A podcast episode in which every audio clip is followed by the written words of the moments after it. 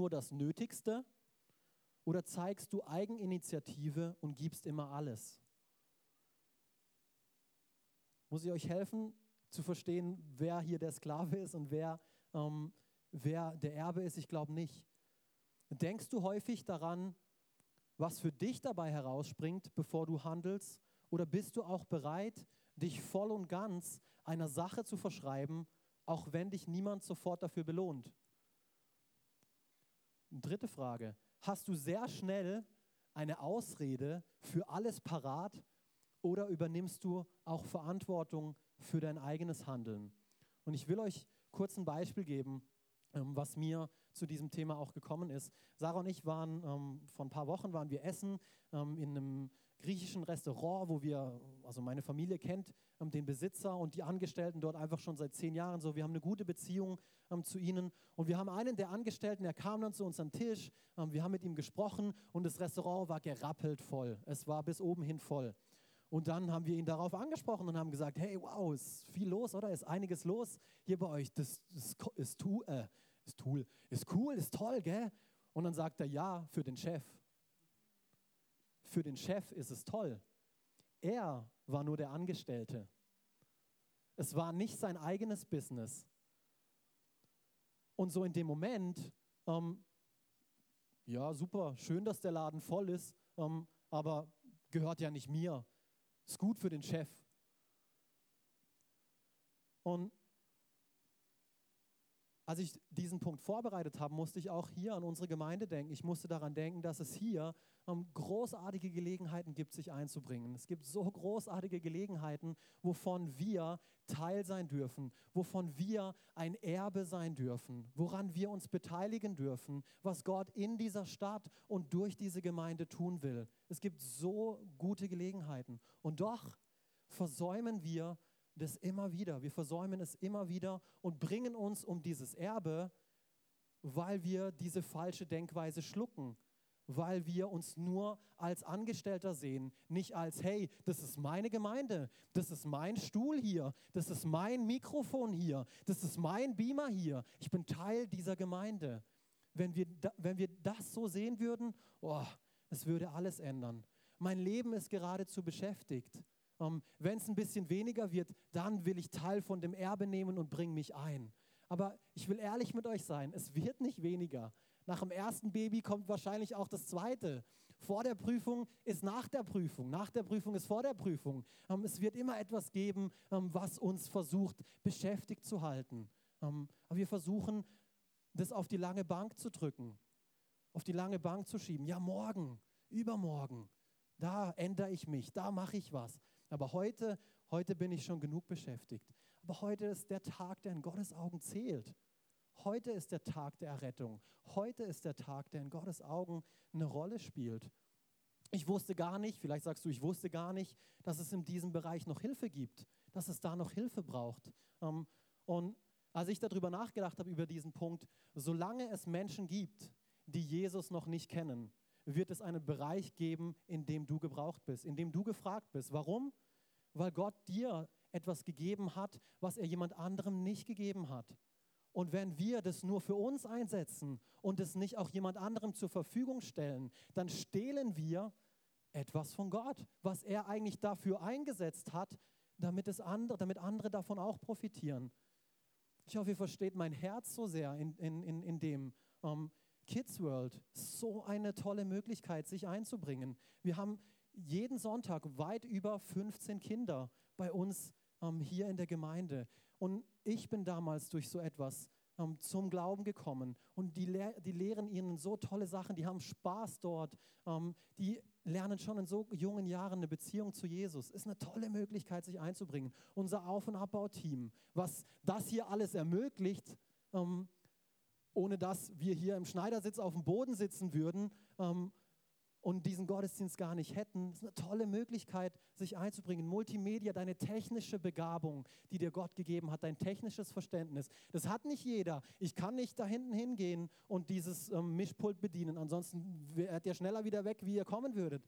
Aber ich weiß, Gott hat euch Gaben gegeben, Talente gegeben, ähm, die er möchte, dass wir sie einsetzen. Ähm, aber wir sehen uns als Angestellter und nicht als Erbe, wenn du dich als Teil des Unternehmens, als Teil der Familie sehen würdest, dann, oh, hey, da ist was, ja, das mache ich weg.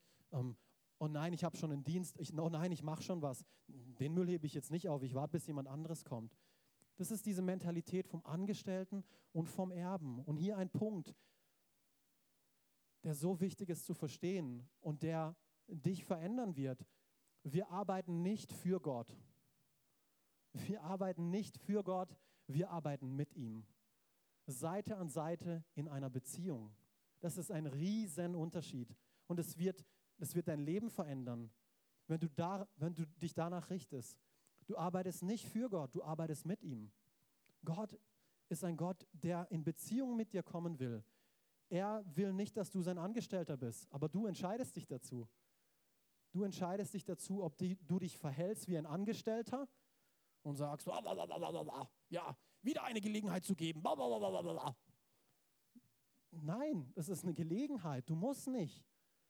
Aber ein Erbe, oh wow, hey, irgendwann bekomme ich da auch was davon. Wow, ich, oh, ich bringe mich ein. Es ist ja mein Erbe, es geht ja hier um mein Erbe. Ähm, und so, das ist, ein, das ist eine Denkweise, die wir ändern dürfen.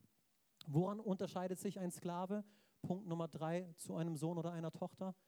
Ein Sklave wird durch Pflicht angetrieben und ein Sohn, eine Tochter wird durch Hingabe angetrieben. Wisst ihr, das alles hier ist kein Muss.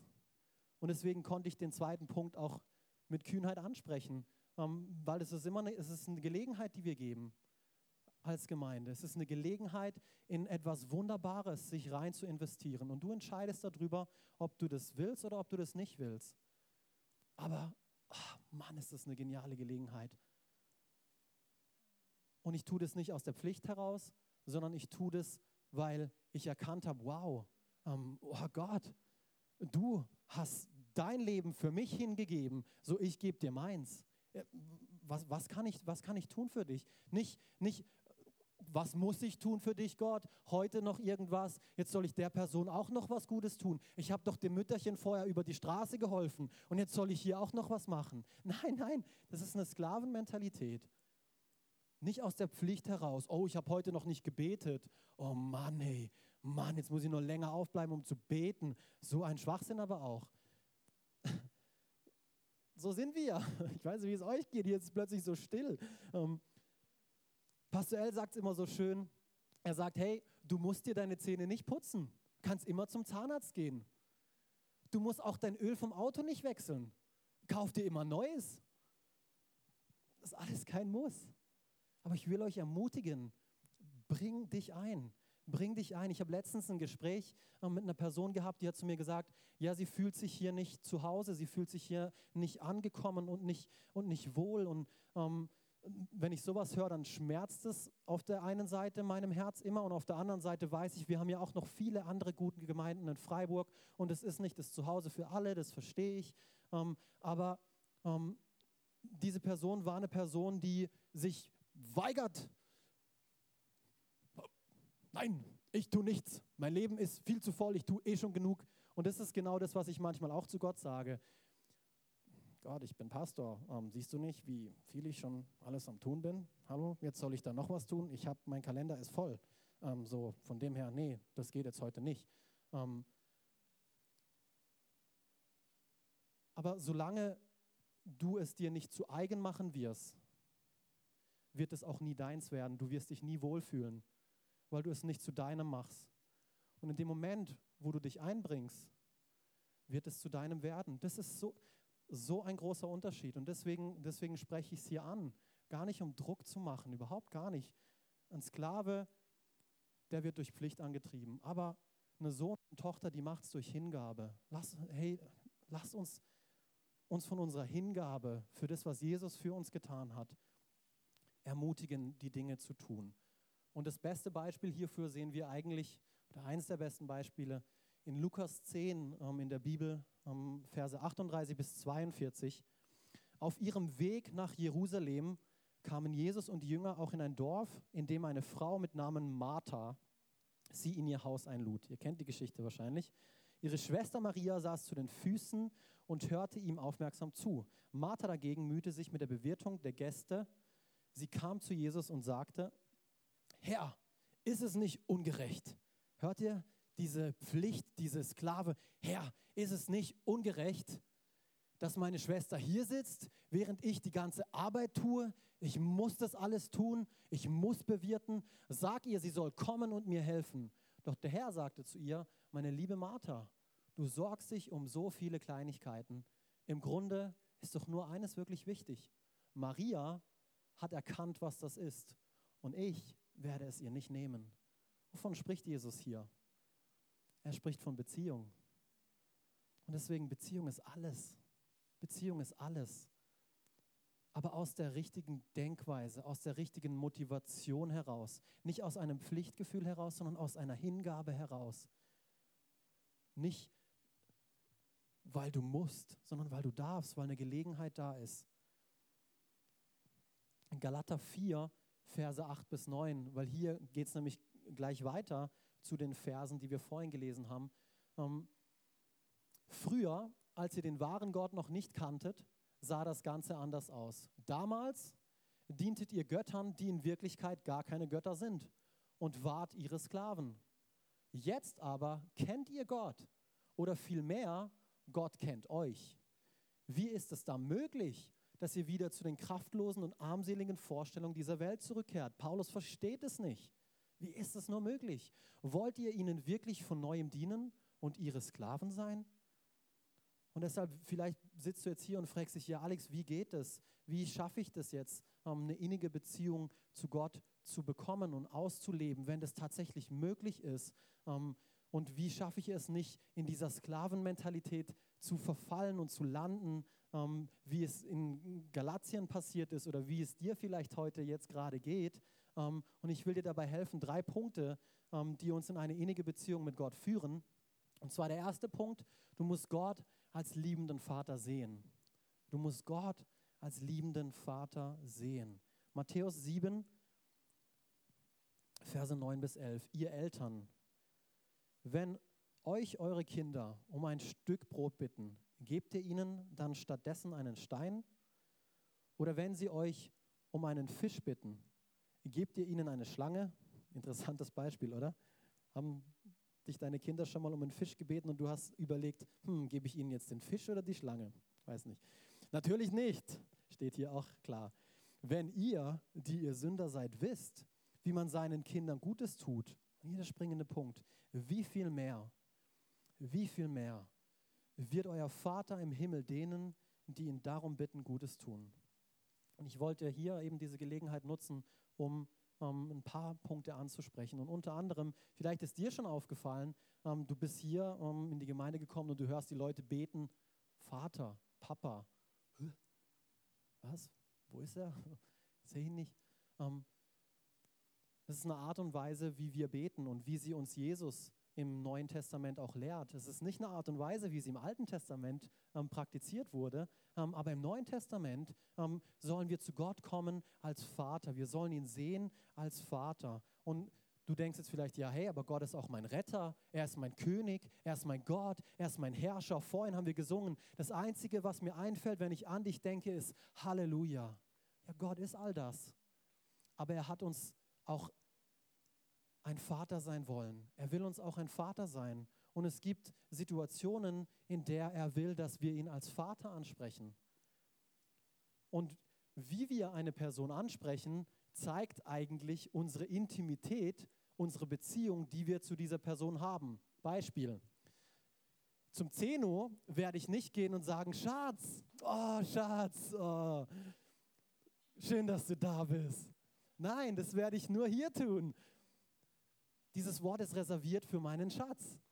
Für meinen irdischen Schatz, okay, für meine beiden kleinen Schwestern, solange sie noch nicht erwachsen sind, die heißen vielleicht auch noch Schatz. Ähm, aber dann war es das. Dann war es das. Und genauso Vater ist ein Ausdruck davon, wie eng, wie innig meine Beziehung zu Gott ist. Und wenn ich ihn nur als Gott und Herrscher und König und Retter, und er ist all das, er ist dieser Mächtige, diese Kühne, dieser Souveräne, dieser Heilige, das ist er. Aber wenn mein ganzes Leben sich nur darum dreht, dann habe ich etwas Entscheidendes verpasst. Weil dieser Herrscher, dieser König, ähm, das ist eine Eigenschaft, die uns eigentlich zeigt, wie, oh, wie, wie, wie, wie weit weg auf der einen Seite Gott zu sein scheint. Aber Vater, zu meinem Papa kann ich zu jeder Zeit kommen. Ich kann ihm aufs, auf den Schoß hüpfen, egal ob er gerade ein wichtiges Meeting hat. Okay, das mache ich vielleicht jetzt nicht, bin schon ein bisschen groß. Ähm, aber wenn du ein kleines Kind bist, dann kannst du zu jeder Zeit zu deinem Vater kommen. Du kannst eine Audienz bekommen, wann du willst. Du gehst zu ihm aus der Beziehung heraus. Und deswegen ist es so wichtig, zum Vater zu kommen, zum liebenden Vater. Und vielleicht hattest du in deiner Kindheit eben genau nicht dieses Bild von einem liebenden Vater. Vielleicht sagst du, hey, mein, ich habe immer richtig Dresche bekommen und noch mehr. Und ich weiß nicht, vielleicht kennt ihr die Joyce Meyer. Ähm, sie wurde sogar von ihrem eigenen Vater missbraucht. Und ich weiß nicht, vielleicht sitzt du heute hier und dir ging es genauso. Und das tut mir sehr leid. Ähm, aber ich weiß, dass wir einen Gott haben, ähm, der das heilen kann. Das, was in der Vergangenheit passiert ist, er kann das heilen. Er kann das gebrauchen. Ich sage euch eins, diese Joyce Meyer, was sie alles erlebt hat.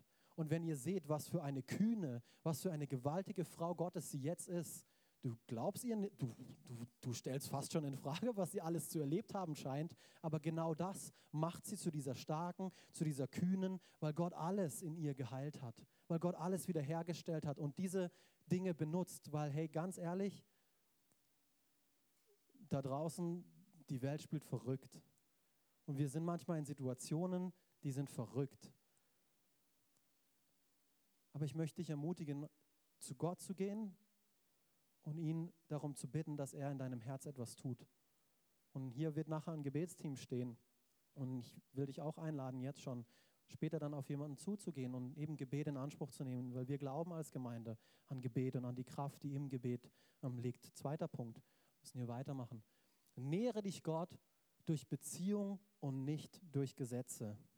Johannes 5, Verse 39 bis 40. Hier spricht Jesus zu den Pharisäern, den Schriftgelehrten, die das ganze Alte Testament praktisch auswendig konnten, jeden Buchstaben, jede Zahl, die waren super da drin. Er sagt, hey, ihr forscht in der Schrift, weil ihr glaubt, dass sie euch das ewige Leben geben kann. Doch die Schrift verweist auf mich, auf mich, Jesus. Dennoch weigert ihr euch, zu mir zu kommen, damit ich euch das ewige Leben schenken kann. Gott ist nicht daran interessiert, dass wir Gesetzen befolgen und aus der Pflicht heraus Dinge tun. Ähm, nein, er will zuallererst, dass wir ihn suchen, dass wir die Beziehung zu ihm suchen. Und ganz praktisch, wie machst du das mit einem Menschen hier auf der Erde? Weil das ist immer so, ja, wie mache ich das mit Gott? Ich sehe ihn nicht und er ist so weit weg. Aber mir hat das geholfen, ganz praktisch. Wie machst du das mit einem Menschen? Wie mache ich es mit meiner Frau? Ich rede mit ihr. Ich sage ihr so, was mich beschäftigt, was in meinem Herz los ist, was mich nervt, was mich ärgert, worüber ich glücklich bin, worüber ich mich freue. Und dadurch baue ich Beziehung auf. Meine Frau lernt mich besser kennen. Ich lerne sie dadurch besser kennen, weil sie tröstet mich. Und wir, unsere Beziehung wird immer inniger und inniger. Ich verbringe Zeit mit ihr. Wie verbringen wir Zeit mit Gott?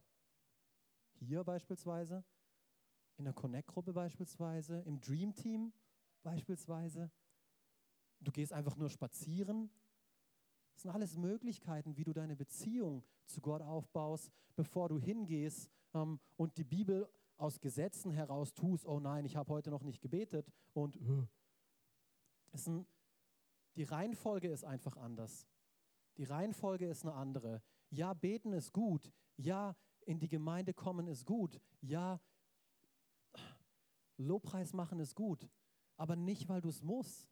Nicht, weil du es musst, sondern weil du Beziehung zu Gott, deinem Vater, suchst und verbringen willst. Nicht aus dem Gesetz heraus, sondern einfach, weil dir klar ist, wow Gott, du hast es möglich gemacht, dass ich mit dir Beziehung haben kann. Dritter Punkt. Gib Gott, und da haben wahrscheinlich einige von euch heute auch ein Problem damit, aber ich will versuchen, euch zu helfen. Gib Gott dein ganzes Herz. Gib Gott ein ganzes Herz. Vielleicht sitzt du heute da und sagst, ja, das mit Gott, das funktioniert nicht. Es hat noch nie funktioniert, ich habe es probiert. Ähm, hast du es mit vollem Herzen probiert? Hast du ihm wirklich alles gegeben? Jedem Bereich. Jeremia 29, Verse 13 bis 14. Wenn ihr mich sucht, werdet ihr mich finden. Ja, wenn ihr mich ernsthaft mit ganzem Herzen, wenn ihr ernsthaft mit ganzem Herzen nach mir verlangt, werde ich mich von euch finden lassen, spricht der Herr. Ernsthaft mit ganzem Herzen. Wisst ihr, Gott ist all in gegangen. Wer hat von euch schon mal gepokert? Gott ist all in gegangen, als er seinen Sohn Jesus gab. Und genau dasselbe verlangt er jetzt von uns, dass wir all in gehen. Wenn du ihm nur 90 Prozent gibst, es reicht nicht, um diese Fülle, um diese Beziehung, um diese Intimität zu erfahren, die Gott bereit ist zu geben. Es ist nicht möglich. Und vielleicht bist du hier und hast es immer wieder getan und bist dadurch frustriert. Es, liegt nicht an Gott. Vielleicht bist du hier und durch die Versprechungen, die dir Menschen gegeben haben, durch die Enttäuschungen, die du durch Menschen erlebt hast, das hast du auf Gott projiziert. Hey, aber es ist nicht Gott, der dich enttäuscht hat, es waren Menschen. Und hey, das werde auch ich tun. Ich bin nur ein Mensch. Deswegen werde ich Dinge sagen, die dir vielleicht manchmal nicht passen. Ich werde es nicht sagen, um dich zu verletzen und weil ich dich liebe, aber es kann sein, es enttäuscht dich. Und so Gott ist jemand, der zu seinem Wort steht. Er hält sein Wort, sein Ehrenwort. Und eines seiner Versprechungen ist, dass er möchte von ganzem Herzen, dass jeder Mensch ihn kennenlernt. Jeder Mensch. Jeder Mensch. Beziehung zu Gott ist der Anfang. Sie ist das Ende. Sie ist einfach alles. Sie ist einfach alles. Was hat dich heute angesprochen?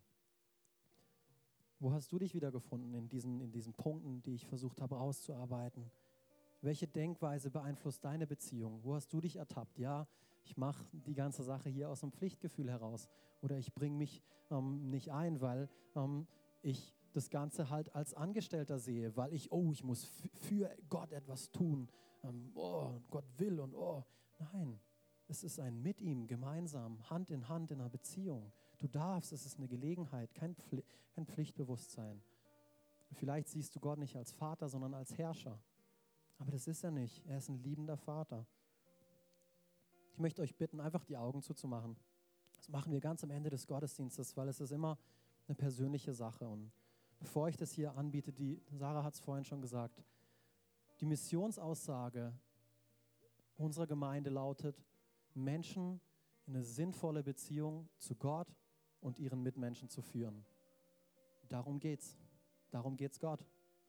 Beziehung. Und wenn du heute hier bist und diese Beziehung zu Gott noch nicht hast, dann möchte ich dir die Gelegenheit geben, Ja zu dieser Beziehung zu sagen. Und das machen wir auf eine ganz einfache Art und Weise, nämlich mit Gebet. Mit einem einfachen Gebet. Und es kann folgendermaßen lauten, dass du weißt, was auf dich zukommt. Himmlischer Gott, ich komme jetzt zu dir als ein Sünder. Ich tue Buße für meine Sünden und dafür, dass ich bisher ohne dich leben wollte. Ich habe erkannt, dass ich Jesus als meinen Retter brauche und deshalb gebe ich dir mein Leben. Mach alles neu. So in der Art kann das lauten. Und wenn du sagst, ja, hey Alex, ich will dieses Gebet beten, ich will eine Beziehung zu Gott haben, wow, eine Beziehung zu Gott ist möglich, ja, Alex, das will ich, dann lass es mich ganz kurz mit deiner Hand wissen, nur ganz kurz hoch und runter. Wir haben deswegen alle die Augen zu, dass ich weiß, du bist gemeint. Und dann möchte ich dir helfen mit diesem Gebet.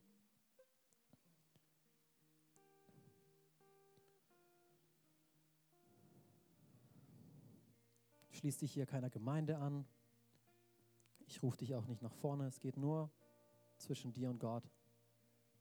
Du diese Entscheidung noch nicht getroffen hast.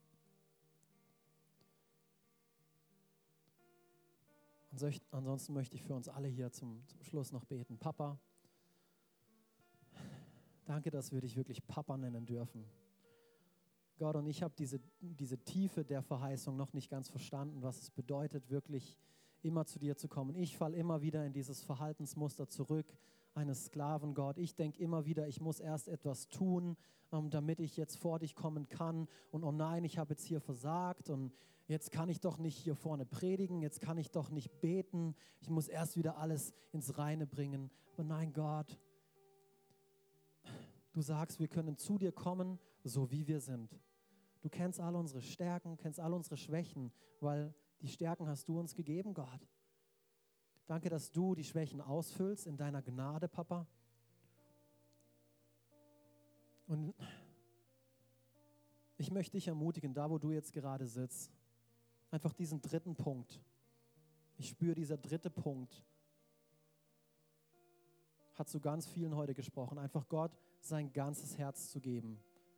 Und ihr, ihr kennt die Bereiche in eurem Leben, wo ihr das vielleicht noch nicht getan habt. Ähm, und ich will niemanden hier bloßstellen. Ähm, geh vor Gott, nimm heute eine Gelegenheit und, und schütte dein Herz aus und sag ihm, ja Papa, es fällt mir so schwer, diesen Bereich abzugeben. Ich weiß nicht, wie ich das schaffen soll. Ich will es eigentlich gar nicht. Aber Gott, du bist ein Gott, der das Wollen schenkt und der mir dann die Kraft auch dazu gibt, es zu tun. So hilf mir dabei. Hilf mir dabei. Vater, ich danke dir für deinen Segen über jedem Einzelnen hier.